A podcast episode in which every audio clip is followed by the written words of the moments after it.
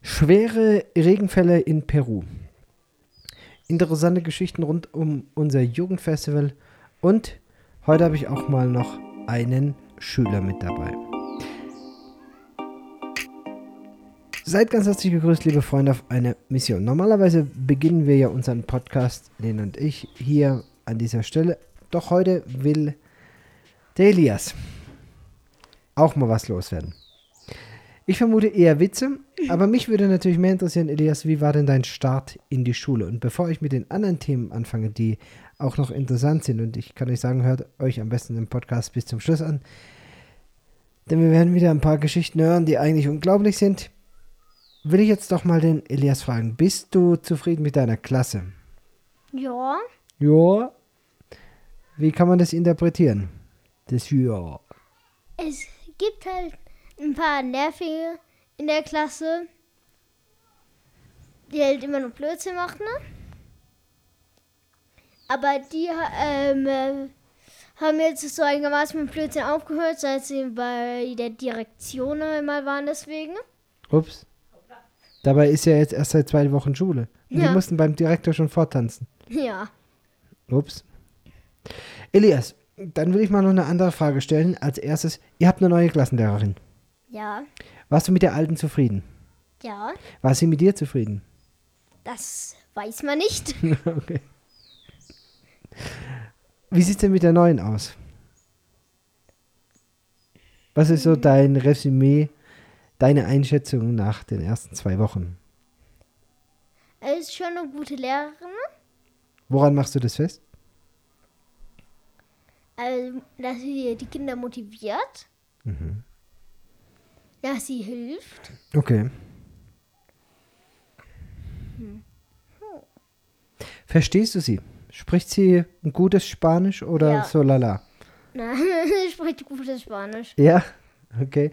Und auch keinen schnellen äh, Dialekt aus Lima, den man irgendwie nicht verstehen kann, sondern Nee, die ist nicht aus Lima, die ist aus Avancay. die ist aus Avancay. Ja. Ah, die ist von hier. Ja gut, dann kannst du sie ja richtig gut verstehen, weil das ist ja der gleiche Dialekt. Hm. Kommst gut mit in der Schule? Ja. Ich war ja am, am, am Donnerstag, war ich auf deinem Elternabend. So, da habe ich mal noch eine Frage an dich. Äh, ich, ich wusste ja erstmal gar nicht, wo dein Klassenzimmer ist. Ich hatte mich dann noch erinnert, ja, das letzte Mal, als ich den Elias in der Schule gesehen habe, da hat er aus dem ersten Stock aus dem Fenster rausgeguckt und hat auf dem Staub irgendwelche Zeichnungen gemacht, draußen auf dem Fensterbrett. Da bin ich ja gerade an der Schule vorbeigefahren, habe dich ja so gesehen. Und dann habe ich eben genau dieses Zimmer gesucht, in der Hoffnung, dass ihr immer noch im gleichen Zimmer seid. Da sind die auch. Da seid ihr auch, ne? Nur die Lehrerin hat geändert, sich ge, ge also nur die Lehrerin hat gewechselt, so würde ich sagen. Ja, also da war ich schon mal im richtigen Raum. So, jetzt war nur mein Problem, da vorne wurde so ein Klassenfoto gezeigt und ich bin alle durchgegangen auf dem Klassenfoto, aber einer war nicht drauf. Ich? Ja, du, genau. Ja, weil es halt vom Ende des, am Ende des Jahres gemacht wurde und da waren wir ja nicht da. N- Nein, das kann gar nicht sein, Wieso? weil das mit der neuen Lehrerin war. Hä? Also ich meine, ich habe auf diesem Foto die neue Lehrerin gesehen. Oder meinst du, das war ein Foto vom letzten Jahr? Also ich habe keine Fotos gesehen. Also du hast kein... Gut, also du hast ja, Ja, ab und zu ja sein. auch Stunden im Deutschraum Ja. Während äh, Kommunikation. während Kommunikation. Es könnte natürlich sein, dass es in der Zeit gemacht wurde. Also auf jeden Fall wurde da ein Klassenfoto gemacht und da waren auch Weiße drauf, also Weißhäutige. Nur mein Freund Elias nicht. Da drängte mich mir dann so ein bisschen der Verdacht auf, es könnte zwei Gründe haben. Der erste Grund war, vielleicht hat der Elias ja das Foto gemacht. Was meinst du dazu? Hast du das Foto gemacht? Nein. Nein, okay, also der geht. Und dann war mein zweiter Verdacht, hin und wieder passiert es ja, dass du während der Schulzeit zum Beispiel mal aufs Klo musst und dann nicht mehr direkt gleich nach dem Toilettengang dein Klassenzimmer wiederfindest. Das heißt, ab und zu dann ja Hunde streichelst oder auf dem Schulhof unterwegs bist oder mal bei Nein, den anderen so vorbeiguckst. nein. Okay, Weil dies, das darf man auch gar nicht mehr. Darf man nicht. Ja, dies Jahr. Ähm, ah, letztes Jahr durfte man das, oder was? ja, Okay, und dieses Äh, Jahr ist es verboten? ja. Okay. Aber irgendwie äh, äh, ist dir doch da ein Malheur passiert. Also, äh, dir ist doch ein Stift aus dem Fenster gefallen. Ja. Wie, wie, wie konnte das passieren? Hast du wieder auf der Fensterbank mit, dieses Mal mit dem Stift rumgemalt? Oder? Nein. Ich habe nur aus dem Fenster geguckt. Und dann ist der Stift rausgefallen. Ja. Ja. Also dann verstehe ich es jetzt natürlich, weil den Stift muss man natürlich während dem Unterricht auch holen, dass man dann weiterarbeiten kann. Ich habe nur was anderes gehört. Und zwar, dass du relativ schnell bist mit deinen Aufgaben. Und ich habe so ein bisschen den Verdacht, dass der Elias zu schnell ist. Stimmt das? Bist du schon wieder voraus mit deinen Matheaufgaben? Also ich habe schon am Donnerstag die Matheaufgaben für den Freitag fertig gemacht. Okay. Das heißt, am Freitag hast du dann Mathe gar keinen Unterricht mehr gehabt? Oder Genau, wie? aber die Lehrerin ähm, ha- hatte mir ähm, andere Sachen noch gegeben. Okay, du hast dann eine extra Arbeit gekriegt. War's, war das eine extra Arbeit, die Spaß gemacht hat oder die eher blöd war? Ja, Mir hat Spaß gemacht. Ja? Auch Mathe? Es war jetzt keine, keine Unterricht extra Aufgabe, sondern halt so ähm, hinten bei Schränken. Es war so mit so wie Knete, aber halt so klebrig, so Schilder dran gemacht. Für äh, die Namen, dass man da seine Hefte reinmachen konnte. Mhm. Und die ähm, äh, halten aber nicht so gut. Und dann sollte ich halt die ähm, neu hinmachen. Ne? Okay. Also äh, mit. War aber okay, hat Spaß gemacht. Ja. Okay. Und auch noch äh, die Agendas stempeln. Also bei dem Elternabend hat deine Lehrerin, bevor ich jetzt gleich nochmal zurückkomme auf deine Extraaufgaben, äh, deine Lehrerin hat erzählt, dass ihr eine Leseecke in der, im Klassenzimmer Ja. habt. Stimmt das? Ja. Darf man da einfach hin und darf sich Bücher nehmen und während dem Unterricht lesen oder wie ist das organisiert? Es ist halt, wer fertig ist mit den Aufgaben, kann der Lehrerin sein Heft bringen und er darf dann in die Leseecke sich ein Buch holen und soll sich dann wieder auf den Platz sitzen. Vorher hatten wir dann Tisch stehen, aber der wird jetzt äh, gebraucht, weil ähm, neue Klassenkameraden gekommen sind. Verstehe. Deine Lehrerin hat mir erzählt oder uns erzählt, dass die Hälfte aus eurer Klasse zwar lesen kann, also es können alle lesen, aber die Hälfte der Klasse, wenn die liest, einen Text liest, dann hat sie hinterher nicht verstanden, was sie gelesen hat. Ist dir das mal aufgefallen? Also, dass deine Schulkameraden Sachen lesen, aber dann hinterher gar nicht verstanden haben, was sie gelesen haben? Ja. Ja? Also, ich geht hatte, es dir schon genauso? So ein bisschen, äh, ich hatte schon so ein bisschen Verdacht bei manchen Klassenkameraden, weil da einfach oben stand, was die Aufgaben sind und die es einfach nicht gecheckt haben. Okay. Und sie sagt, es ist echt ein großes Problem, weil es auch zum Beispiel Mathematikaufgaben gibt, die so eine Einleitung haben. Und wenn man dann die Einleitung liest und sie nicht versteht, dann kann man ja die Matheaufgabe nicht lösen. Das heißt also, wenn du die Matheaufgabe lösen kannst, dann gehe ich davon aus, dass du auch verstehst, was du liest. Ja, Und sind diese Aufgaben auf Spanisch oder auf Deutsch? auf Spanisch. Und du verstehst du alles? Crazy. Und es ist auch oben immer so ein. Und das verstehe ich auch noch viel weniger. Oben ist immer noch so ein Abbild, wie man es machen soll. Also ist ein Beispiel dann. Ja, da. gen- Okay. Ja, ich finde es krass, dass du das kannst, weil du warst ja nie auf einer Sprachschule, so wie jetzt der Papa. Der Papa hat ja ein paar Wochen Sprachschule gehabt und ich verstehe viele Sachen bis heute nicht. Also ich bin ja so ein bisschen auch neidisch auf euch, muss ich echt sagen, weil die Tage war jetzt der Jens da, der äh, Nils da, der Sohn vom Jens und der Damaris und der war in deinem Alter hier in Kurawasi. Der ist hier zur Schule gegangen. Da war der genauso alt wie du. Insgesamt achteinhalb oder neun Jahre sogar. Und der spricht ein perfektes Spanisch. Wenn du den reden hörst, dann weißt du nicht, ob ein Gringo redet oder ob ein Curavasino redet. Es ist wirklich, der hat einen Slang drauf, wie die ganzen Leute hier. Der hat diese ganzen äh, äh, äh, äh Straßenvokabul, das ganze Straßenvokabular drauf, das ist unfassbar, ja. Der hat Worte, die gibt es wahrscheinlich im, im, im, spanischen Duden gar nicht, aber das ist halt so, wie man hier spricht. Mhm. Und das ist äh, crazy. Der hat die Tage, also er kam vor ein paar Wochen hier an, der hat die Tage hier ein kleines Video aufgenommen. Er sagt so, Freunde, ich bin wieder zurück. Einmal im Jahr komme ich ja immer nach, nach Peru wieder. Es ist, ist seine, also er, er findet es als seine Heimat, ja. Und dann hat er dieses Video da hochgeladen auf TikTok. Und ich habe, ich, ich dachte, ich sehe nicht richtig. Bis gestern haben das 700.000 Menschen ange, angeguckt gehabt, das Video von dem. Also fast, ja, der ist auf dem Weg zu einer Million. Und tausende Kommentare. So, ah, was ist ich? Ähm, er ist halt so ein Bodybuilder, er hat so einen ziemlich Muskel. Äh, äh, da wollten sie da was wissen, also was weiß ich, welches Kreatin er nimmt, wo er das herkriegt. Die anderen wollten wissen, ah, wir, wir kennen dich noch von damals. Und die anderen, ah, dein, dein Papa, der Jens, ah, toll, dass du wieder da bist. Und ratzfatz ist dieses Video viral gegangen. Unfassbar. Also, was ich dir sagen will, ich finde das total cool, dass du diese Sprache hier lernst. Nervt dich das manchmal? Das Lernen? Ja, also die, dass hier alles auf Spanisch ist? Hm. Oder siehst du da eher einen Vorteil für dein Leben?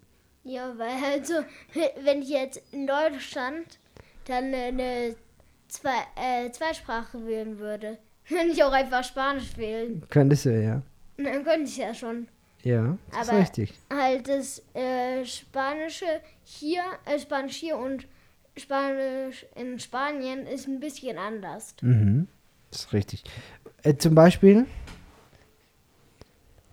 äh, hast du jetzt gerade ein Beispiel parat? Mm, also halt, ich glaube, es war bei äh, Pronomen gibt es ein paar nicht.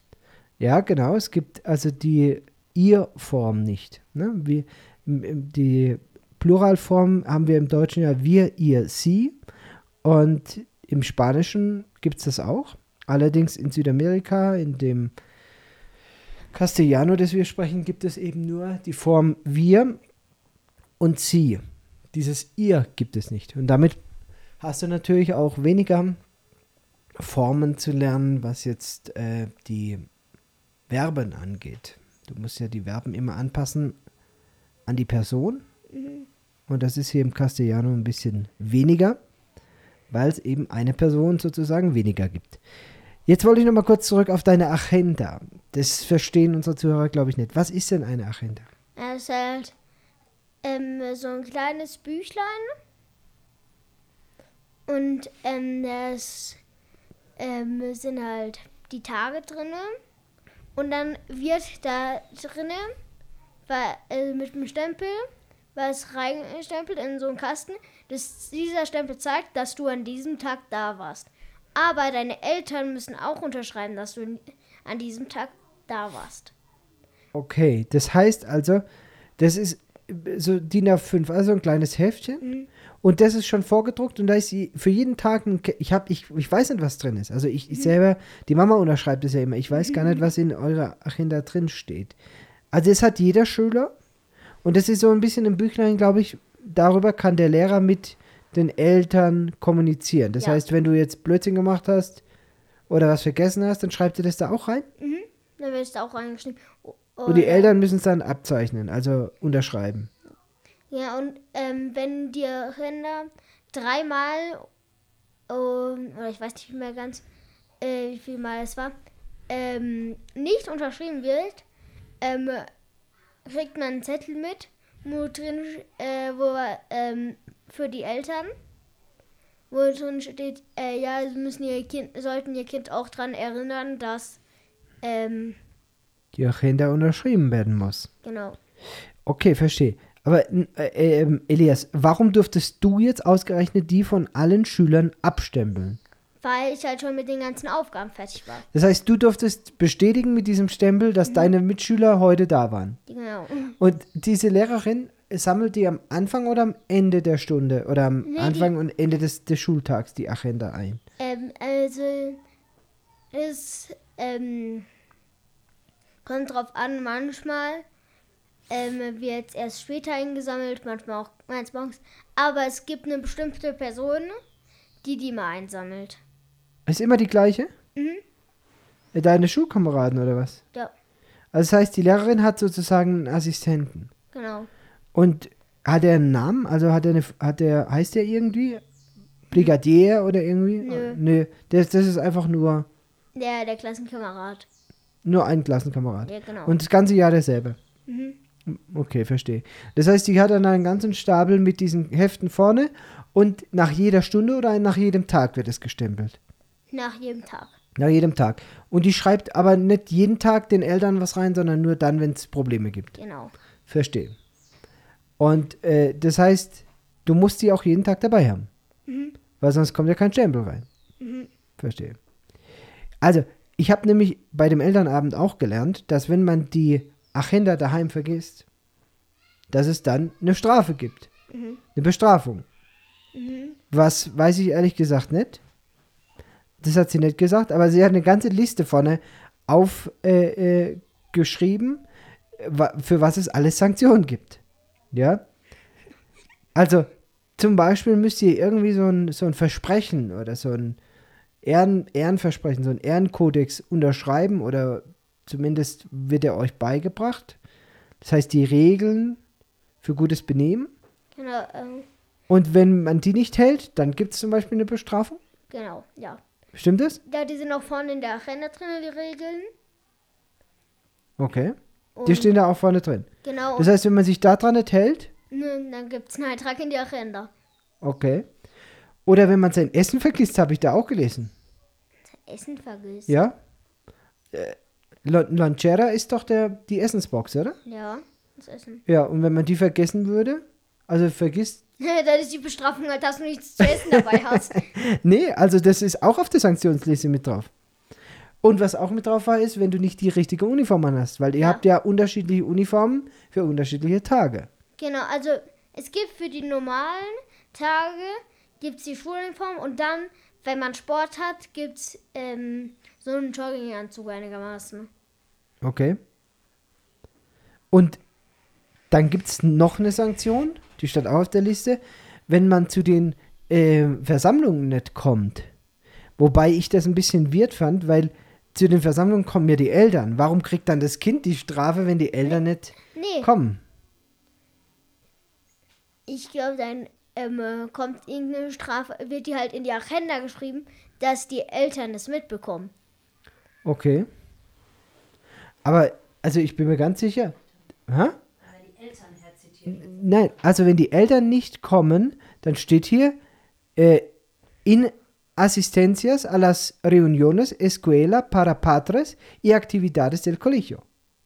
Das bezieht sich auf die Eltern. Also wenn die Eltern nicht kommen, das heißt, du musst uns äh, darüber informieren, dass wir in die Schule kommen müssen, Ja, aber wenn ich das richtig verstehe. ja, und man muss halt die Agenda den Eltern zum Unterschreiben bringen, weil da sind oft auch so Zettelchen drin, wo was draufsteht, was man, das zum Beispiel eine Reunion ist. Okay, und dann fand ich eine Sache ein bisschen witzig. Es gibt eine Sanktion, hör gut zu, wenn man dreimal zu spät kommt. Aber wenn ich das richtig verstehe, ist es nicht so, dass wenn man dreimal zu spät kommt, dass die Sanktion kommt, sondern wenn man dreimal in Folge zu spät kommt. Das heißt, Montag, Dienstag, Mittwoch sozusagen. Weil da steht, tres tartan, na, äh, tardanzas consecutivas. Das heißt doch aufeinanderfolgend. Und wenn du dreimal also hintereinander nicht kommst und dann einmal wieder kommst, also pünktlich wieder kommst, gibt es dann keine Sanktionen oder wie? Naja, ich weiß es nicht. Ja. Vielleicht ist, bin ich auch einfach zu doof, um es richtig zu übersetzen, weil das würde ich ja jetzt auch nochmal ähm, alles in Frage stellen, ja? Ja, Und wa wa weißt du, für was es auch noch, und das ist die letzte Regel, für die es dann auch noch Ärger gibt und eine Sanktion, wenn die Eltern die Hausaufgaben nicht überwachen. Äh, woher wollen sie es wissen? also man muss wohl die Hausaufgaben nicht nur machen, sondern man muss sie machen Mit den Eltern. und die Eltern müssen sie überprüfen, Und wenn dies nicht überprüft ist und die Lehrerin dann sozusagen die Kontrolle macht und sie merkt, es ist nicht überprüft worden, dann gibt es auch wieder eine Sanktion. Ja. Ich wollte es dir nur sagen, dass du es weißt. So, Ähm, ja, und wenn man dreimal einen Eintrag in die Agenda bekommt, ja, muss man auch zur Direktion. ups. Äh, da wollte ich also nicht freiwillig hin. Zum großen Matthias. das waren die zwei kleinsten aus meiner Klasse, Die die, dahin dahin mussten. Elias, jetzt sag uns noch zum Schluss, äh, ich denke, du hast ja einen Witz mitgebracht, bevor du den los wirst. Erzähl uns noch mal ganz kurz zum Schluss, was ihr den freitags immer macht. Da wird ähm, die peruanische Flagge gehisst und es wird die Nationalhymne gesungen. Bei euch im Klassenzimmer oder wie macht ihr das? Nee. Wie ist das organisiert? Nee, also man kommt rein in die Schule und da ist erstmal so ein großer Platz. Dann Der liegt- Schulhof. Der Schulhof. Und dann liegt man nebendran an so einem Gebüsch, das heißt, seinen Rucksack hin und stellt sich dann in die Reihe von seiner Klasse. Das heißt, ihr müsst also stramm stehen auf dem Schulhof, nach Reihe und Glied sortiert. Ja, Nach Klasse hintereinander. ja. Und äh, in der Reihe ist egal, wo man steht, also in seiner Klassenreihe, oder ist es auch wichtig? Stehen die Jungs und die Mädels da zusammen oder getrennt? Nee, also es gibt eine Reihe für die Mädchen und eine für die Jungs. Aha. Das heißt also, ihr steht nach Klasse getrennt und nach Geschlecht getrennt, hintereinander, in einer Reihe auf dem Schulhof. Alle schauen den Direktor an, Ja. also den Subdirektor muss man ja sagen, weil es der spanische Co-Direktor ja macht. Dann müssen alle stramm stehen. Ja, Hände anlegen. So, und dann spielt ja so eine Band. Das sind ja immer irgendwie so Musiker aus eurer Schule, ne? Mhm, also, ähm, der eine ist ähm, in der Klasse von Arbeit. Mhm. Das ist der Bruno. Ähm, der spielt eine Trommel. Okay. Aber da spielt auch einer irgendwie so eine Trompete oder so ein Trompeten. Saxophon. Ist ein Saxophon. Ja, Ist dir mal aufgefallen, dass dieses Saxophon total verstimmt ist? ja. Okay. Deswegen gehe ich auch ungern hin. Okay. Naja. Ich würde auch andere, könnte mir auch andere Gründe vorstellen, ja, warum du da ungern auch, hingehst. dass man halt einfach die ganze Zeit stehen muss. Ja, und man genau. ist So, gleich und dann- morgens und da ist man ja noch voll müde.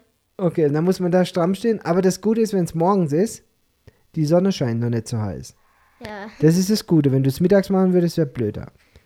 Naja, aber jetzt, da, also dann wird so eine Hymne gespielt, die kenne ich gar nicht. Ist es die Korawasi-Hymne? nee, nee, das ist die peruanische Hymne. Nein, Das, nein, nein, die peruanische Hymne kommt zum Schluss. Aber wenn diese Fa Ach, so Fahnenträger reinkommen, ähm, das ist doch so ein Marsch. Ist es ein, ein ich weiß Kurawasi-Lied oder was ist Keine das? Ahnung. Weißt du auch nicht. Okay, ist auf jeden Fall immer dasselbe. Dann marschieren also die Fahnenträger rein. Mhm.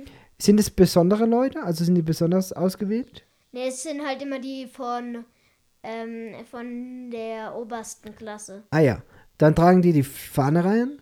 So, dann wird die Fahne gehisst unter so einem Trommelwirbel Ja, und dann wird die Nationalhymne gesungen. genau. Und Hand aufs Herz. Ja. Rechte Hand aufsetzen. So. Und dann singen alle gemeinsam die Nationalhymne. Und der, der Subdirektor, der steht vorne mit dem Mikrofon, Ja. stolz wie Bolle. Der ist halt. Ich finde, äh, die machen die Nationalhymne immer viel zu laut an. Das ist mir auch schon aufgefallen. Aber es sollen halt auch alle hören. Ja, gut, Es ist halt auch das Wichtigste in dieser ganzen Zeremonie, die peruanische Nationalhymne. Ja, und ähm, letztes Jahr stand ich fast genau neben so einer riesengroßen Trommel. Okay? Dieses Jahr ist ein bisschen, bisschen, bisschen weiter weggerückt. Ja, Okay. zum Glück. Und Elias, zum Schluss jetzt. Dann sind wir auch gleich durch. Erzähl mir noch mal ganz kurz, es gibt doch verschiedene Jobs in eurer Klasse. Die gab's.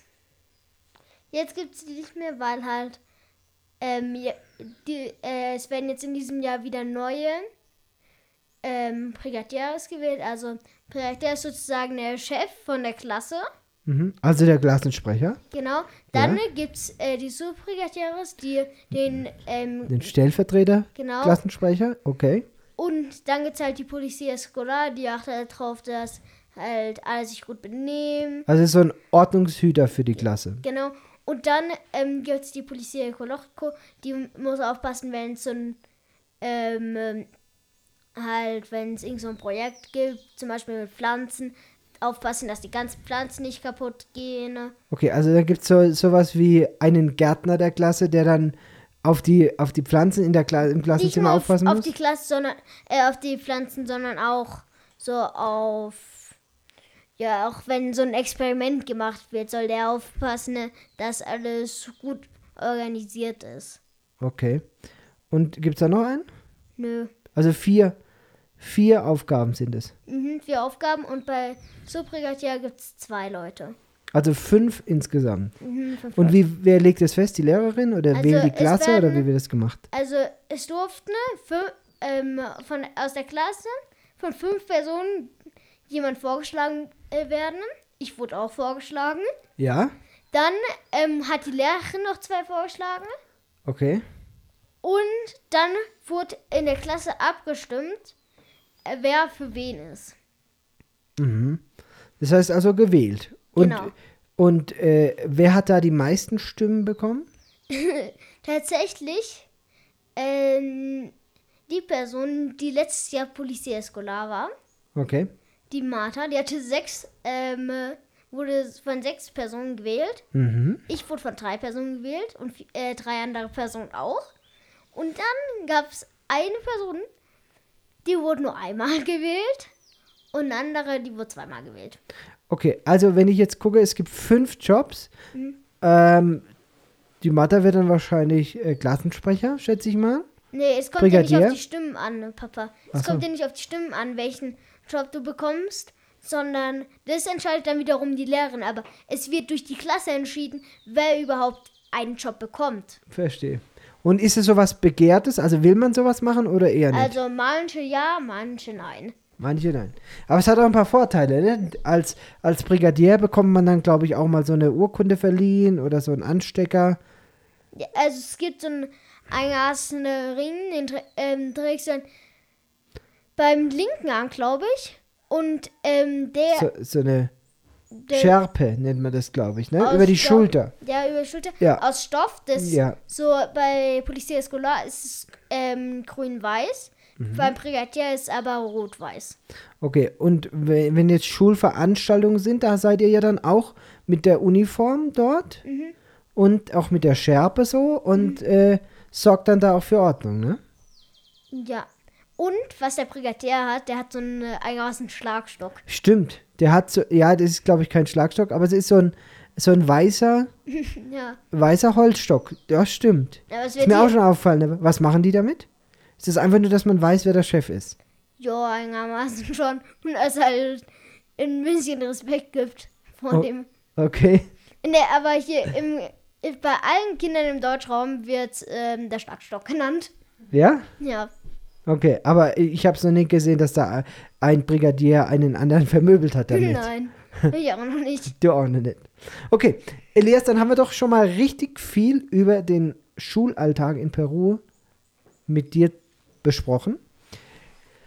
Ja, Fehlt nur noch der Witz. fehlt nur noch der Witz. Und bevor du jetzt platzt, weil du, weil du es nicht mehr ertragen kannst und der Witz unbedingt raus will und du jetzt schon über beide Backen grinst, schieß los. Treffen sich zwei Fische, sagt eine, könntest du mir bitte deinen Kamm leihen? Nein, du hast Schuppen. Und So wie ich dich kenne, war es nicht der einzige, den du mitgebracht hast, Elias. Nee. für was haben Fische Schuppen? Um ihr Fahrrad da unter, dort unterzustellen. Okay. Ja, vielen Dank, Elias. Das war doch mal höchst informativ, direkt von der Quelle. Ich mache jetzt hier mit der Mama weiter und äh, ich würde sagen, bis zum nächsten Mal. Ja, Lena, ähm, da lernt man immer wieder Neuigkeiten. Ja, Also ich war ja in diesem, in dieser Reunion da von den, also in der Klasse von Milias. Ja. Also ich bin zu spät gekommen, weil ich bin direkt aus der Klinik, wir haben am Donnerstag eine riesen Operation gemacht, ich kann gleich noch mehr dazu erzählen.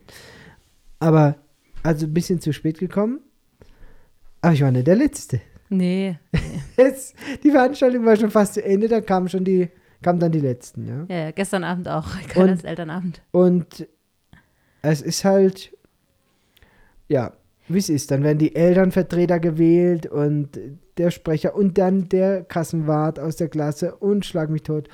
Es ist dann auch immer, der eine schlägt den anderen vor und es ist so ein bisschen Bauchpinseln, wenn man dann da vorgeschlagen wird und ach je. Ist ja aber in jedem Land das Gleiche, glaube ich. Und jeder, es gibt immer so ein erleichtertes Aufatmen, das Wenn durch die Klasse geht, meldet. wenn sich jemand dann breitschlagen lässt. Wobei ich erstaunt war jetzt, also wir hatten ja, ähm, also insgesamt haben wir als Familie acht Elternabende zu bestreiten, weil es gibt einen gemeinsamen Elternabend für alle Eltern. Der war letzte Woche Freitagabend. Das war die Reunion General. Also es war einfach für alle, da wurde so organisatorisches gesagt, der Direktor stellt sich vor, das Lehrerteam stellt sich vor. Und so. es gibt ja hier doch eine recht große Fluktuation an Schülern, die kommen, die gehen. Lukas hat jetzt eine Schülerin wieder in der Klasse, die war wohl in der fünften, sechste da, war jetzt oder in der, in der Primaria da oder sowas, war jetzt ein paar Jahre auf einer anderen Schule, kommt jetzt wieder zurück. Ähm, und so ähm, sind doch jedes Jahr auch viele neue Eltern mit da, sodass vieles einfach dann sich wiederholt und ähm, ja, es gut ist, dass die mal wissen, ein Gesicht haben zu, wer ist Psychologin, ja. wer ist für, wer ist die Sekretärin, wer, so Sachen werden da Mal geklärt. ganz kurz, äh, das Schuljahr hatte ja schon Anfang des Monats angefangen, aber irgendwie diese Tage sind dann die letzten Schüler aufgetaucht. Ja. DSP hat halt die Besonderheit, dass die schon immer am 1. März anfangen, im Gegensatz zu den staatlichen Schulen, die eigentlich die Mehrzahl erst so zwischen dem 10. und dem 15. anfängt. Ähm, das hat den Vorteil, dass die Hospital daraus dadurch halt mehr Ferien macht. Also es ist praktisch so, dass fast nach jedem Trimester oder immer so nach Trimesterende äh, irgendwie eine Woche Ferien ist. Das ist ungewöhnlich. Die ähm, staatlichen Schulen haben das nicht, aber dadurch, dass wir zwei Wochen voraus sind, haben wir zwei Wochen sozusagen Puffer, ähm, was ich ganz gut finde. Dann ist es nicht so ein Durcharbeiten ohne Pause mal. Genau, eben. Und dann hatten wir jetzt eben letzte Woche die Reunion General und alle Elternabende unserer Kinder, also fünf Elternabende diese Woche. Dafür haben sich ähm, bei zwei Kindern jeweils die Elternabende überschnitten. Also ich war zum Beispiel am Mittwoch, hat Lukas seiner hat um 17.30 Uhr angefangen, der vom Eli Jonas um 18 Uhr. Das heißt, ich war die erste halbe Stunde bei Lukas Reunion, dann bin ich weiter zum Jonas. Dann Donnerstagabend war zeitgleich Elias und Mila. Dann hat der Benny halt sich für, also ist dann auf Elias seine Reunion gegangen. Ähm, und jetzt gestern Abend war noch die Kyla.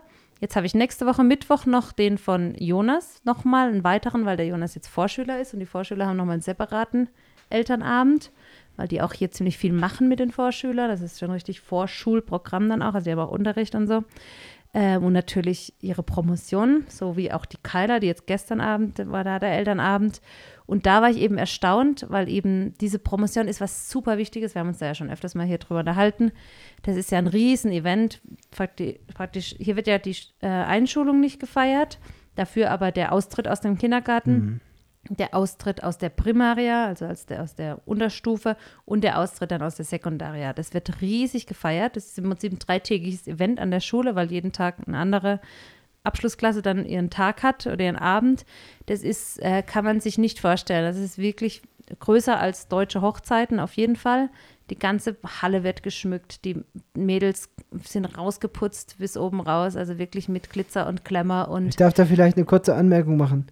Äh, wenn die sich schminken, das ist irgendwie ein Halbtag füllendes Programm. ja, also die ist sitzen dann da beim Friseur auch Stunden. Ja, ich wollte heute Morgen mit unseren Jungs zum Friseur. geht ja, nicht. Es geht nicht. Da ist jetzt wieder so eine, die wurde da angepinselt. Die, Ja. Du erkennst sie dann auch nicht mehr. Das ist Ja, aber das wirklich, ist ein Mod der das Event. ist also. Das ist echt, äh, ist eigentlich ganz schön, dass das so groß gefeiert wird. Ich bin ja ein Freund davon, Lebensabschnitte auch zu feiern mit den Kindern.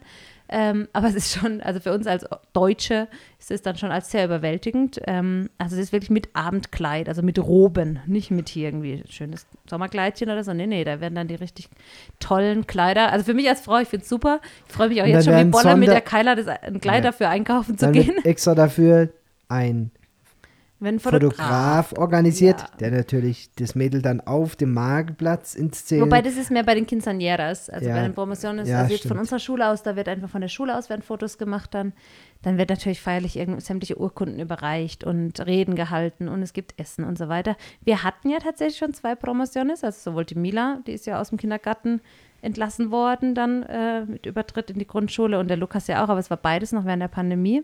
Der Lukas hat praktisch, durfte, da damals durfte man gar nicht feiern. Bei der Mila durfte man nur mit Abstand und Maske und so ähm, die, die, die, den offiziellen. Teil haben, aber wir durften natürlich dann auch nicht essen gemeinsam in der Schule. Ähm, genau, das heißt, es ist jetzt das erste Mal, dass sowas, dass es normal läuft. Und da hat eben bei Kailas Klasse gestern Abend sich sofort äh, dann, also ich glaube, die Eltern haben sich im Vorfeld schon abgesprochen gehabt, weil es war so irgendwie die ganze Klasse so, ja, der macht Präsident, äh, die wird die Kassier, die wird Sekretärin, es war gar, kein, gar keine Diskussion. Und dann war so, ja, nehmen Sie die Wahl an, ja, ja, klar, gerne. Und dann ähm, war das recht schnell erledigt. Ähm, ich habe es auch schon anders erlebt, auch in Deutschland regelmäßig, wo man sich dann versucht, drum zu drücken. Wobei ich es eigentlich eine schöne Aufgabe finde. Also ich war jetzt letztes Jahr bei der Mila in der Klasse Präsidentin. Es ist eine kulturelle Erfahrung einfach auch. Also ähm, ist spannend, aber in Kann der man ersten Klasse machen. ist es ja noch nicht so wild. Ne? Also aber die Promotionklassen, da geht schon ab. Also wir werden jetzt auch nächsten Monat schon wieder den nächsten Elternabend haben dann bei Kailas Klasse wegen der Promotion. Ähm, weil dann wird natürlich, es wird eine Klassenfahrt organisiert. Es werden Arbeitseinsätze organisiert, um das Geld für die Klassenfahrt zu erarbeiten. Es werden Verkäufe organisiert, um Geld zu organisieren So für, ähm, anstrengend. für die Feier eben. Das ganze Zeug muss ja gemietet werden. Es wird nicht von der Schule ähm, bezahlt. Also die müssen, das Catering muss gemacht werden. Es wird Deko muss gemacht werden, Blumen, Geschenke, Torta, ganz wichtig. Ähm, und so, und das muss ja alles irgendwie finanziert werden. Und da müssen die Eltern, tun sich da zusammen.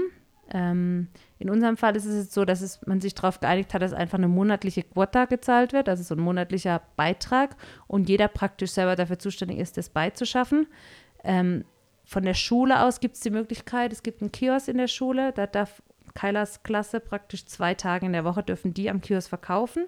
Das heißt, wenn du jetzt Elternteil jetzt sagst, boah, ich habe aber keine 50 Soles übrig im Monat, 50 Soles. ähm, ich glaube, sie haben sich im Moment sie ist bei 80 oder 90 Soles, was sie jetzt versuchen, dass die Eltern im April bringen. Moment Ähm, mal, pro Monat. Pro Monat, ja. 50 Sol pro Monat. Ja. Frag mich nicht. Das ist sehr, also Das sind 600 Sol für, also pro Nase. ja, weil sie sich auch jetzt darauf geeinigt haben, dass die Klassenfahrt darf bis zu 450 Soles kosten. Wo ich auch gedacht habe, ja, spannend. Also der Lehrer hatte vorgeschlagen, das fand ich eigentlich ganz cool. Die OSB baut gerade einen wunderbaren Campingplatz. Man könnte doch auch einfach mit den Kindern da runtergehen auf den Campingplatz. Minimale Kosten. Lukmus ist in der Nähe, also Schwimmbad. Aber ähm, nee, da. Ja, ja, nur das Beste für die Kinder. Es wird noch spannend, wie gesagt, es ist kulturell sehr interessant, weil die Klassen ja auch sehr inhomogen sind. Also gerade in Kailas Klasse sind extrem viele wohlhabende Eltern. Ähm, und das schlägt sich natürlich deutlich nieder in dem Anspruch, den die Eltern auch haben, was ihre Kinder denn erleben dürfen auf dieser Abschlussfahrt. Dann wird natürlich ein Abschluss, äh, ein, für die Abschlussklasse gibt es dann immer einen gesonderten Busso noch oder halt so also einen Jogginganzug, dass man auch erkennt, wer, wer gehört dazu zu dieser Abschlussklasse. So, ja, genau, so Sachen. Und naja, eben, und jetzt kann man praktisch als Eltern halt sagen, okay, ich ähm, kann das Geld nicht so machen, aber ich kann am Vormittag Zeit und kann praktisch im Kiosk was verkaufen. Und dann kann, kann man praktisch den Kiosk nutzen, um da halt ein bisschen Geld zu generieren.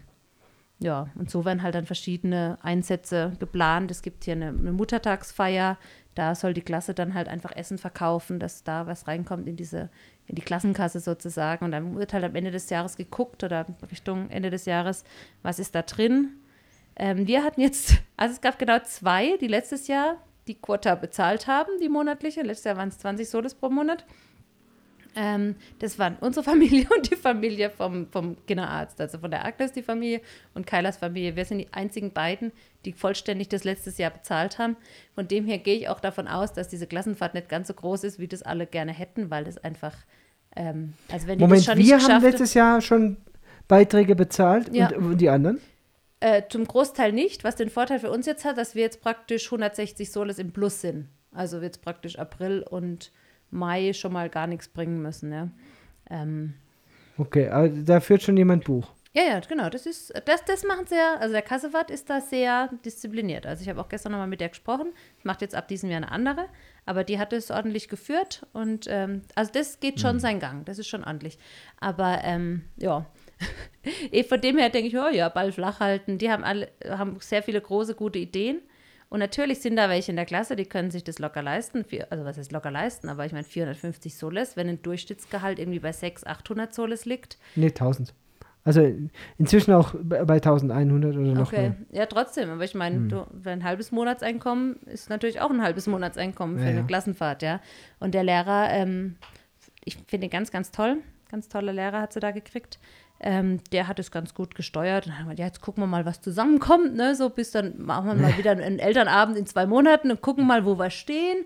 Und dann müssen wir eventuell unsere Erwartungen ein bisschen anpassen. anpassen. Fand ich voll gut. ähm, weil es gab, gibt oh, natürlich Mann. dann auch Vorschläge für die Klassenfahrten. Eben ganz günstig hier im Ort zu zelten oder halt dann nach Orobamba zu fahren und halt eine einfache Unterkunft zu nehmen, was dann halt irgendwie, da hat er schon angefragt, wenn dann irgendwie 260 Euro, äh, Soles äh, dann gäbe es noch ein bisschen teurere, das wären dann irgendwie 350 Soles oder sowas. Oder dann halt ähm, die, der andere, die andere Option war dann eben für 450 Soles wohin zu fahren. Und da war wirklich der Großteil der Klasse dafür. Und ich dachte mir, Freunde, also ich habe da nicht für abgestimmt, weil ich denke mir 450 Euro, äh, Soles, das sind 100, über 100 Euro. Das ist ein Haufen Geld, ja, für drei Tage wegfahren, ja. Aber mal schauen, was da kommt. Ich meine, ähm, Kyla würde sehr gerne, stimmt für Machu Picchu, weil sie da noch nicht war, ähm, da würde sie gerne hingehen, aber das ist natürlich mit Zug und Eintrittsgeldern und sowas, das ist natürlich dann äh, eher in der höherpreisigen Option. Ja, aber mal gucken, was sich da so entwickelt. Ähm, ja, Wahnsinn. Ja, es ist, es ist kulturell echt ein Erlebnis. Aber ähm, ja, ich habe mich da reingesetzt und habe einfach zugehört dachte mir, ja, macht mal. War dankbar, dass jemand eben diese gleich freudig den Job als Präsident übernommen hat. Tatsächlich auch ein Vater. Fand ich ganz schön mal. Oft sind die Mütter hier sehr engagiert und die Väter nicht vorhanden, aber es gibt doch auch immer wieder Väter dazwischen, die sich da auch einsetzen für ihre Kinder. Das ist allerdings auch ein eher, der zur sehr reichen Bevölkerung Kotawasis gehört, wird dann schwierig, glaube oder interessant ist auszunivellieren innerhalb der Klasse ähm, die Ansprüche. Ist zum Aber Glück nicht unser Job. Ist zum Glück nicht unser Job und ich glaube, der Lehrer hat das ganz gut, ganz gut im Griff. Aber ja, ist ein bisschen anders als in Deutschland. Ja, toll. Ja. Also, wie ihr seht, Schule wieder großes Thema mittendrin. Gibt es noch was, was wir besprechen sollten? Wenn nicht, dann würde ich jetzt mal mit der Klinik weitermachen, Lena. Wir haben dieser Tage. Ja, lass mal hören. Wir haben uns diese Woche irgendwie nicht so arg viel unterhalten, wir zwei. Wir haben uns ich bin immer wieder begeistert, was ich dann alles lerne samstags. Wir haben uns nicht nur kaum unterhalten, sondern wir haben uns ja auch fast nicht gesehen. Ja, dank der vielen Elternabende. Ja, und der Besprechungen. Und also, sämtliche Besprechungen von deiner Seite, ja. Mh. Wir haben uns oft diese Woche abends einfach die Klinke in die Hand in der, oder den Autoschlüssel Tat. in die Hand gegeben. In der Tat. In der Tat, ja. Also, was ich dir erzählen wollte, Lena. Hm. Wir haben Mitte der Woche einen Patienten aufgenommen, der war vor einem Jahr schon mal da. Ein junger Mann, der ist 20 Jahre alt. Und der hat einen Hirntumor. Hm. Zuerst haben wir Bilder gemacht von einem Jahr. Der eine Neurochirurg meinte, es ist eine Blutung, der andere sagte, nee, ist ganz klar ein Tumor. Am Ende war es tatsächlich ein Tumor, wurde dann auch operiert und bestrahlt. Ein junger Mann, äh, es ist ganz außergewöhnlich. Ist eigentlich hat eine sehr, sehr gute Therapie bekommen und war dann in Remission ein halbes Jahr ganz normal gelebt. Kam jetzt eben diese Woche wieder völlig durchmetastasiert. Mhm. Unfassbar. Also wir haben Ultraschall gemacht.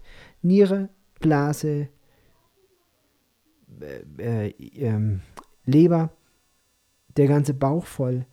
Es ist, also, wenn man da einen Ultraschallkopf draufhält, man kann das eigentlich nicht glauben. Ich persönlich gehe davon aus, dass es ein Zweitumor ist, dass es gar nicht eine Metast also Metastasierung des Hirntumors ist, sondern dass er jetzt vielleicht ein Lymphom entwickelt hat oder so irgendwas. Wir wissen es noch nicht, was es ist. Aber man muss eigentlich ehrlicherweise sagen, es ist ein völlig infauster Fall. Völlig infauster Prognose. Und das Tragische dabei ist eigentlich, dass er eine eineinhalb Jahre alte Tochter hat. Und während dieser ganz, diesem ganzen Prozess, was ganz Ungewöhnliches passiert ist, nämlich, dass die Mutter die Familie verlassen hat. Oh ja, das ist ungewöhnlich. Das heißt, ihn und dieses kleine Kind sitzen gelassen hat. Gibt keine Mutter mehr dazu und der Vater ist palliativ. Oh, ich nehme sie. Es gibt eine Oma dazu, die sich um das Kind jetzt kümmert. Aber es, ist, es sind Tragödien, das ist manchmal äh, Mhm, herzzerreißend. ja. Dann habe ich äh, die, die letzte, letzte äh, zwei Wochen auch wieder Fälle gesehen, was wir immer noch dieser Post-Covid-Zeit zusprechen. Fälle, die un unwahrscheinlich komplex sind, die auch fortgeschritten sind. Und wir haben jetzt gerade am Donnerstag, deswegen bin ich auch zu spät gekommen, oder ja, nicht deswegen, sondern in der, es war dann eine, eine Summe von Dingen, dass ich zu spät zum Elternabend gekommen bin, aber am Donnerstag ah, viereinhalb, fünf Stunden eine Frau operiert, die einen riesigen Nierentumor hatte. Also äh, nicht groß, sondern riesig. Ein Mehrfaches der Niere an Größe war dieser Tumor. Und es war also fast un unmöglich, den überhaupt rauszukriegen. Und es ist einfach ähm, unfassbar, was wir für einen guten Chirurg haben. Also der Lukas, unser äh, Allgemeinchirurg, äh, im Prinzip hat der die operiert. Ja. Der, hat, der hat einfach ein Talent zum Operieren, das ist wirklich gigantisch.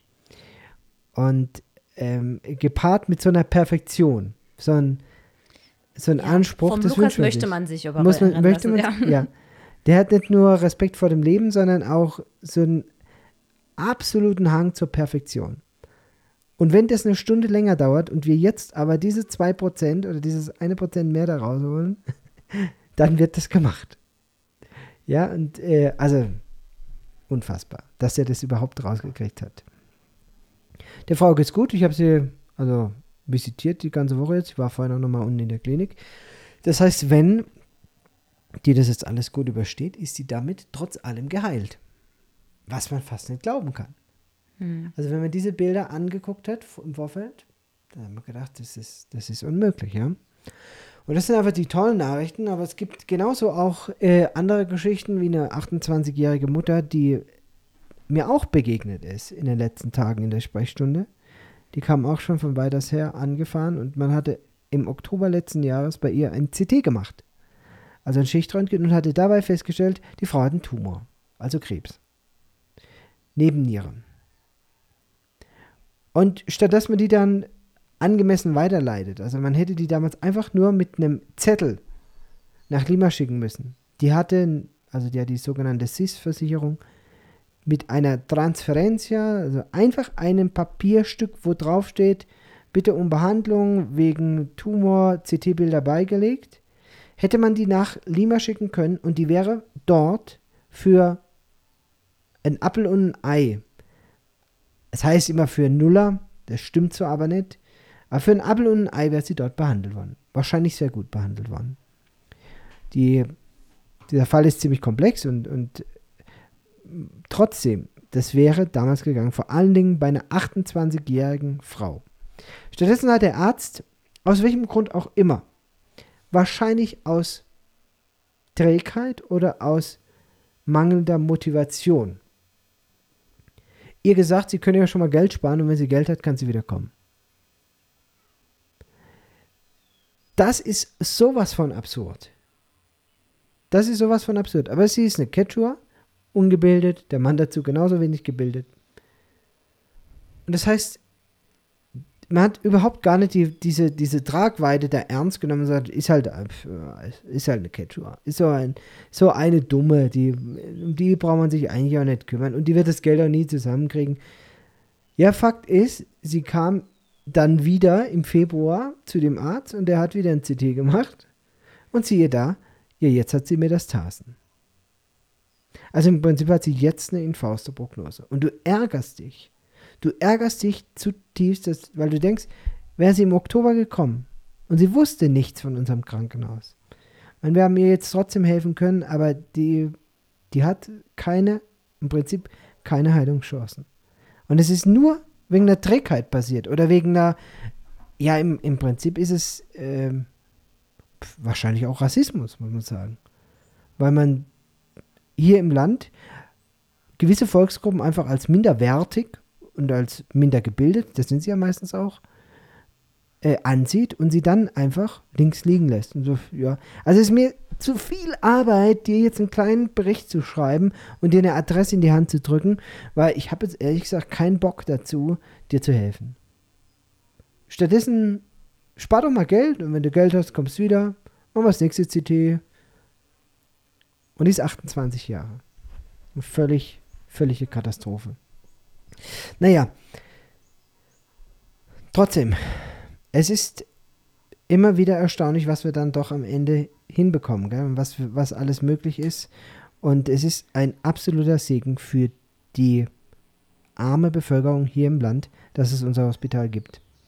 Das sage ich jetzt nicht, weil ich als Arzt hier arbeite, sondern weil wir das immer wieder gespiegelt bekommen von unseren Patienten und nicht nur von unseren Patienten, sondern auch von den Angehörigen, weil die merken, dass wir, dass wir sie ernst nehmen.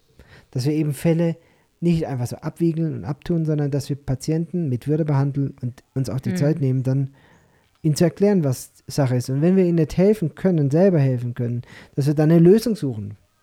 Dass wir dann die Adressen raussuchen, dass wir den Arzt schon mal kontaktieren, dass wir eine Überweisung schreiben. Das sind so, so vielschichtige Sachen, ja. Oder wenn es auch mal gar keine Aussicht mehr gibt, dass wir dann auch hinsitzen und für sie einfach nur beten. Und selbst das hilft Patienten. Selbst das hilft ihnen. Manchmal denke ich mir, eigentlich sollten wir weniger machen und mehr beten. Es ist unglaublich, ähm, wie viel Dankbarkeit und, und auch wie viel Last Patienten da von der Schulter genommen wird. Wenn sie wissen, okay, ich habe zwar keine Chance mehr, aber zumindest habe ich Frieden. Und manchmal kommen sie auch nur, um eine Diagnose zu bekommen. Einfach nur, um zu wissen, um zu verstehen, habe ich was oder habe ich nichts. Mhm. Naja, das war es jetzt erstmal aus der Klinik. Ich habe die Woche mal wieder ein Kapitel für mein neues Buch geschrieben, Lena. Weil es mich so genervt hat. so genervt hat. Ich möchte die Geschichte jetzt nicht hier erzählen, weil sie, ähm, wie gesagt, in meinem neuen Buch erscheint. Aber es ist unfassbar manchmal, wie dreist auch Patienten sein können. Und wie dreist vor allen Dingen Patienten hier aus dem Ort sein können, die mhm. in doppelter und dreifacher Weise von diesem Hospital profitieren. Aber am Ende des Tages, ach komm, ich erzähl's doch. Ich erzähl's doch. Also, und es ist, es ist an Dreistigkeit, diese Geschichte ist an Dreistigkeit fast nicht zu überbieten. Ich habe einen Patient. Wir nennen ihn Pablo. Ja, er ist, er ist deutlich anders. In meinem Buch habe ich ihm den richtigen Namen gegeben, aber den Nachnamen habe ich weggelassen. Aber das nennen wir ihn Pablo. Der Pablo, der kam schon mal zu mir in die Sprechstunde und der wird bei uns immer gut behandelt. Der seit Anfang des Hospitals kommt der Pablo hier ins Krankenhaus. Weil er weiß, was er in diesem Hospital hat. Der war mhm. schon, ach, mehr als zehnmal da. Ja, ist ja so, die müssen auch äh, äh, Coupons ziehen für die einzelnen Fachrichtungen, aber wenn er jetzt beispielsweise in der Urologie schon mal drin war und hat einen Coupon gezogen und dann braucht er halt eine Nachuntersuchung, dann kommt er beim nächsten Mal, wie jeder andere Patient halt, mit einer SITA, also mit einem, mit einem Termin rein. Und so kam der diese Woche zu mir in die Sprechstunde, Mitte der Woche. Das war aber ein Zufall. Also das war schon über ein Vierteljahr ausgemacht, dass er erst die Therapie macht und dann gucken wir, wie, er, wie die Therapie anspricht. Und äh, deswegen sollte er zur Kontrolle kommen. Aber Anfang der Woche hat mich also der Verwaltungsdirektor aus unserem Hospital angerufen und sagt, du, ich habe gesehen, es kommt der Pablo zu dir in die Sprechstunde. Wir brauchen von dem noch was. Um was ging's? Die Hospiciana hat äh, mehrere Grundstücke hier und wir haben ja für unser Jugendfestival einiges an Vorbereitung laufen. Unter anderem haben wir den Acker jetzt gerade begrünt, damit Leute darauf zelten können. Und wie es halt so ist, man man versucht, ich sage es mal, versucht es eben neutral auszudrücken, man versucht uns bei all unserer Arbeit, wann immer es geht, irgendwie Steine in den Weg zu legen. Das mag sich absurd anhören, weil jeder von außen denkt, Mensch, ihr, ihr gerade ihr hier aus dem Ort, ihr profitiert doch unglaublich von diesem Krankenhaus. Und wer von euch Zweifel daran hat, dass es nicht so ist, dem könnte ich mal ähm, eine Seite empfehlen. Ich verlinke sie euch in den Show Notes. Da könnt ihr euch mal ansehen, wie dieser Andenort hier vor dem Jahr 2005 ausgesehen hat. Ihr könnt euch angucken, wie der in den 80er Jahren ausgesehen hat. Es gibt eine Seite von Google, da kann man die Satellitenbilder der letzten 20 Jahre dieser Welt ansehen. Und das heißt, wenn du also dann Kurawasi eingibst, dann kannst du im Zeitstrahl da drüber fahren und kannst sehen, wie dieser Ort sich verändert hat. Du siehst hier auf dem Satellitenbild so gut wie nichts. Hier war nichts. Das ist ein kleiner Andenort gewesen. Und dann kam das Krankenhaus. 2007, 2008 siehst du plötzlich, passiert hier was im Ort. Und der ganze Ort explodiert. Ist unfassbar. Also du kannst 15 Jahre Satellitenbilder durchgehen, hier passiert nichts. Gar nichts. Wir sind hier mitten in den Bergen, ein kleines Pueblo, ein kleines Andendorf aus Adobestein. Die Leute wohnen im Dreck.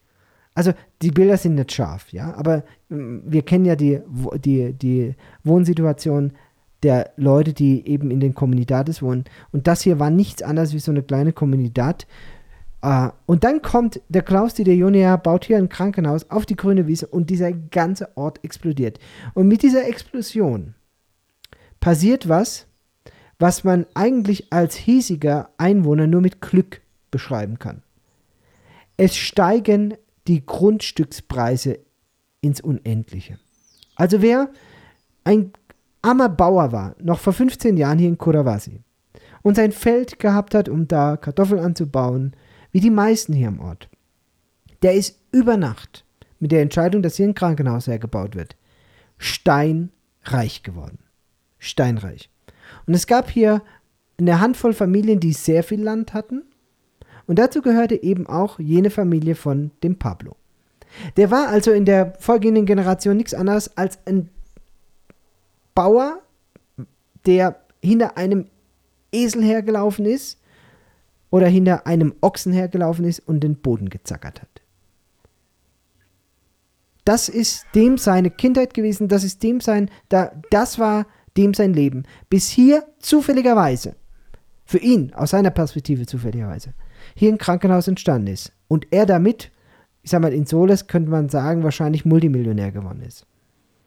Was ihn aber nicht daran hindert, seine Denkweise zu ändern, weil die Denkweise ist immer noch die eines Quechua, der hinter seinem Ochsen herläuft. Und der sich jeden Tag überlegt, wie kann ich noch mehr Leute übers Ohr hauen und wie kann ich noch mehr irgendwo erpressen oder sonst irgendwas. Das ist aus meiner Sicht jetzt natürlich, oder wenn man das jetzt so hört, es ist vielleicht eine Spur rassistisch, aber wenn man die Fakten anguckt, findet man ganz viele Hinweise auf diese Beschreibung, die ich jetzt gebe. Und ich erzähle euch die Geschichte, wie es jetzt weitergeht. Wir haben also mal wieder eine Auflage von, von dem Ort bekommen, der das Bürgermeisteramt legt uns eigentlich, seit wir, seit wir hier sind, immer wieder Steine in den Weg. Das beginnt damit, dass wir jetzt eben, wie gesagt, dieses, dieses Feld begrünt haben. Jetzt hieß es, für die Begrünung eines Feldes braucht man eine Genehmigung. Aber nicht, wenn man das Feld als Wiese nutzt, sondern nur dann, wenn diese Wiese einen Nutzen hat. Und weil wir halt einmal im Jahr jetzt für eine Woche Zelte draufstellen, ist es also keine Wiese mehr, sondern es ist jetzt ein Bauwerk. Nämlich man stellt ja äh, auf diese Wiese Zelte drauf. Haben wir exp explizit nachgefragt, ja, aber wenn es jetzt nur eine Wiese wäre, ja, also wir haben es jetzt nur begrünt als Wiese und hier angelegt, ja, kein Problem, braucht er keine Genehmigung dafür. Aber, weil es ja diese Wiese eine Funktion hat, ist es jetzt plötzlich ein Bauwerk und dann gelten ganz andere Bestimmungen. Ja, also wenn ich jetzt anfangen würde, was da alles an Absurditäten auf, aufgetreten ist, ähm, das, kann man, das kann man eigentlich gar nicht, kann man gar nicht erzählen, weil es spiegelt einfach auch den Bildungsstand vieler hiesiger Leute wieder. Ja, naja, weil es aber jetzt eben so dazu kam, dass wir jetzt eben eine Baugenehmigung brauchen, braucht man nicht eben nur eine Baugenehmigung, sondern die Nachbarn der Grundstücke, die müssen da unterschreiben, dass sie Nachbarn sind. Das heißt, die müssen einfach nur bestätigen, die müssen bestätigen die beim Notar, ja. ich bin der Nachbar von diesem Grundstück. Ja, ja. also es ist eine Unterschrift, mehr ist es nicht. Und es ist notariell beglaubigt. So. Wir haben jetzt also als Krankenhaus von einer Weile, Anfang des Jahres, ein Grundstück erworben, wie gesagt, jetzt begrünt, sind gerade dabei, das zu begrünen. Und dieses Grundstück hat eine eigenartige Form. Denn der Pablo beziehungsweise seine Eltern, die haben dem Nachbarn, von dem wir jetzt eben dieses Grundstück gekauft haben, ein Stück Land verkauft. Das ist notariell festgelegt und das ist notariell auch eingezeichnet. Das führt nur dazu, dass die Landesgrenze sozusagen zwischen der einen Familie und der anderen Familie nicht gerade geht, sondern dass, dass es jetzt so einen Zipfel gibt. Mhm. So. Dieser Zipfel wurde eben erworben und seit Jahrzehnten gab es da überhaupt keine Streitigkeiten, da gab es auch keine Frage, das wurde dann auch baulich getrennt, also der Zaun wurde dann entsprechend angebracht, weil man wusste, das gehört jetzt nicht mehr zu Pablos Familie, sondern zur Nachbarfamilie. Jetzt hat aber Dios Pisiana von der Nachbarfamilie das Grundstück gekauft und der Pablo musste jetzt eben unterschreiben, dass er der Nachbar ist von diesem Grundstück. Weil, wie gesagt, es ist nicht nur eine landwirtschaftliche Wiese, sondern es steht einmal im Jahr da ein Zelt drauf, deswegen muss man es jetzt also als Bauwerk deklarieren. Naja, und dann hat sich eben gerade günstig getroffen, weil der Pablo wohnt inzwischen nicht mehr im Ort, wie viele hier. Viele, die reich geworden sind, die wohnen eben nicht hier in diesem Andendorf, denen ist es hier auch zu pöbelhaft, sondern die ziehen dann in die Städte. Und der Pablo wohnt auch schon lange nicht mehr hier, sondern hat sich natürlich mit diesem Geld auch ein Stück weit Wohlstand dann äh, leisten können und auch Bildung. So, und jetzt zufälligerweise ist er bei mir Patient. Ich schicke ihn dann ins Labor und rufe noch in der Verwaltung an und sage, du, hör mal, äh, dem Verwaltungsdirektor, der muss jetzt eh zwei Stunden aufs Labor warten. Du brauchst noch eine Unterschrift von dem. Äh, sagst du der Notarin einfach Bescheid, der wäre jetzt frei. Ja, kein Problem. Also er kommt runter, holt den ab. Und damit man es ihm auch so einfach wie möglich macht, kam die Notarin sogar ins Krankenhaus. Also er musste noch nicht einmal irgendwie das Krankenhaus verlassen, sondern er musste einfach nur zum Chef ins Büro, um da eine Unterschrift zu leisten. Was er vorher noch gemacht hat, ist, als er bei mir zur Nachsorge war, äh, sagte er so, äh, Doktor, könnten Sie mir nicht noch in der Augenklinik einen Termin besorgen? Weil seit zwei Tagen habe ich mit dem Auge ein bisschen Probleme. Stimmt wahrscheinlich nicht, aber ist egal. Uh, da habe ich schon so kurz gezuckt, weil sowas gibt es nicht. Machen wir nicht. Ja? Aber ich wusste, wir brauchen die Unterschrift von dem.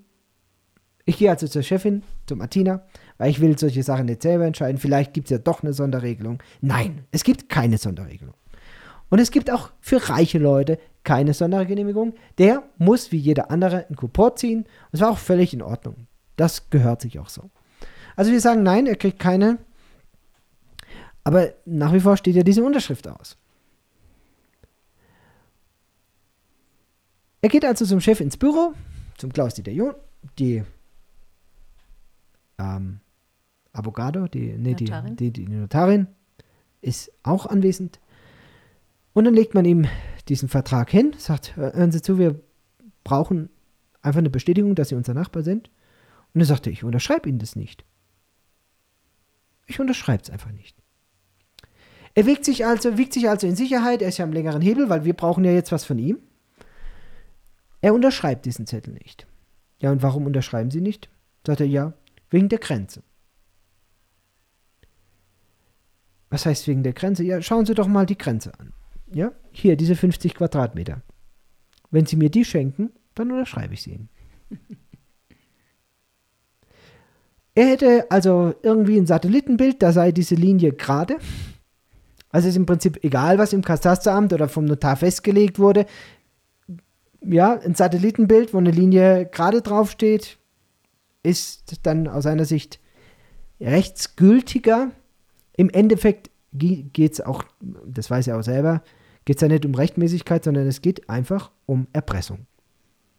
Er möchte diese 50 Quadratmeter, die er mal oder seine Eltern verkauft haben an die Nachbarn, die will er eigentlich wieder zurück für Nuller und er will dafür dann unterschreiben, dass er der Nachbar ist.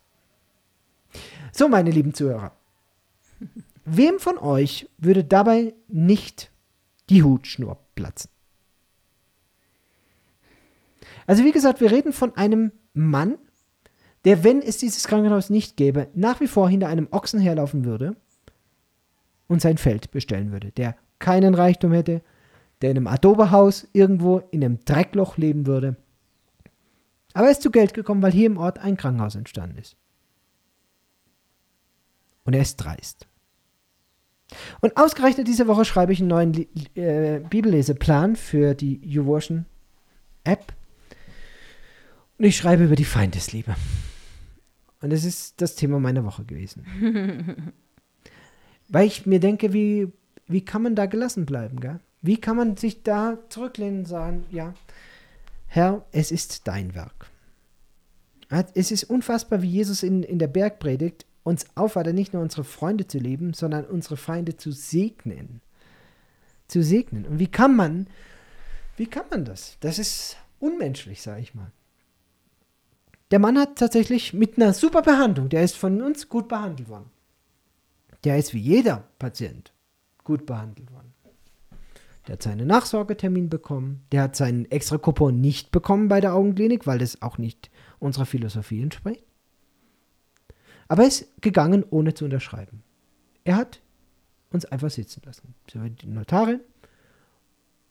So nach dem Motto, dann macht halt, was er wollt. Ich weiß eh, wenn ich nicht unterschreibe, dann geht es da jetzt nicht weiter. Schwierig. Aber es ist ja, aus der, also ich versuche solche Sachen immer aus, aus verschiedenen Perspektiven zu sehen. Und die Perspektive für mich ist die Ewigkeitsperspektive, die ich dann versuche einzunehmen, sagen, aus der Sicht der Ewigkeit. Wie bedeutsam oder wie belanglos ist dieser Moment? Und dann überlege ich mir, ich bin 28 Jahre, habe mir das tassen, weil ein Arzt keinen Bock hatte, mir einen Zettel auszufüllen. Einfach nur ein DIN A4-Zettel. Dann denke ich mir, okay, das sind wirkliche Probleme. Das sind existenzielle Probleme. Und dass der versucht uns zu erpressen und dann da eben auf Granit beißt und es wie in Peru ja immer eine Lösung gibt. Also es wird ja auch da wieder äh, irgendwie eine Lösung geben. Es wird ja irgendjemand im Bürgermeisteramt dann sagen, na gut, dann muss der Nachbar halt nicht unterschreiben. Oder wie auch immer. Oder es dauert ihnen zu lang und dann legen sie es Oder wir gucken halt in unsere Unterlagen und sehen, und ah sehen, ja, das also, Grundstück dran gehört ja dem, da brauchen wir da keine Unterschrift dafür, weil wir haben es ja schon schwarz auf weiß. Wem also irgendeine Lösung wird es ja immer geben, ja? Ja. Aber trotzdem fällt es mir unglaublich schwer, solche Menschen zu lieben. Unglaublich. So sehr mein Herz für diese arme Bevölkerung schlägt, die wirklich armen, die auch nichts haben und denen ich mit mit Liebe diene und eben zum Beispiel diese Frau mit dem Riesennierentumor, die überhaupt keine Chance auf eine Heilung oder eine Therapie gehabt hätte, wenn es unser Krankenhaus nicht gäbe, sind es doch immer wieder diese Fälle, die mich wirklich herausfordern. Ja, ich glaube, Jesus meint genau das damit, wenn er sagt, nehmt euer Kreuz. Mein, ja, nehmt euer Kreuz auf euch. Aber er sagt auch, meine Last ist leicht. Sind wir durch? Yep. Eine kurze Information noch. Diese Woche wollten wir unseren Newsletter verschicken. Die Post streikt. Echt? Ja. Also wir haben ja immer einen Newsletter, Papier-Newsletter, den wir verschicken. Einige von unseren Zuhörern sind ja auch Spender von uns und wer von euch in der Vergangenheit keinen Papier-Newsletter bekommen hat, kann sich auch gerne per E-Mail bei uns melden. Dann schicke ich euch den auch noch zu. Aber da gibt es ja immer einen Begleitbrief dazu und den Begleitbrief drucken wir selber. Und die Kartusche vom Drucker war leer in Deutschland. Mhm. Sodass wir also rechtzeitig die Kartusche des Druckers bestellt haben, aber der Lieferant nicht liefern konnte, beziehungsweise die Post nicht geliefert hat. Aber ich habe gehört, es hat sich äh, doch recht gut für die Postmitarbeiter äh, da ergeben. Wenn ich es richtig weiß, haben sie sogar 11 Prozent oder sowas. Richtig viel Geld, jetzt mehr. Naja, man wünscht es ihnen ja trotzdem Ihr müsst noch ein bisschen auf euren Newsletter warten. Sobald der, die Kartusche da ist, werden die Blätter gedruckt, sofort eingetütet. Die Briefmarken und Kuverts liegen schon bereit.